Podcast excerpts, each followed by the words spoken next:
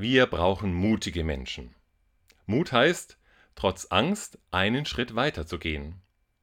Wenn wir in die Zukunft gehen wollen, brauchen wir Mut.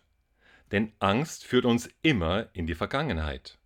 Wenn wir Angst bekommen, verknüpfen wir das, was wir aktuell erleben, mit dem, was wir in der Vergangenheit an Erfahrungen gemacht haben. Du bist zum Beispiel früher einmal angeeckt oder geschnitten worden, weil du offen deine Meinung gesagt hast.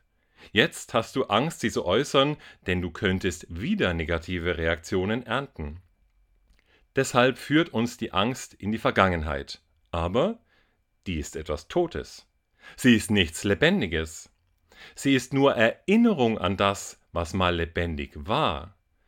Wenn wir aber heute lebendig sein wollen, brauchen wir Mut, denn er führt uns in die Zukunft. Und wir brauchen mutige Menschen, um die Zukunft auf unserer Erde zu gestalten.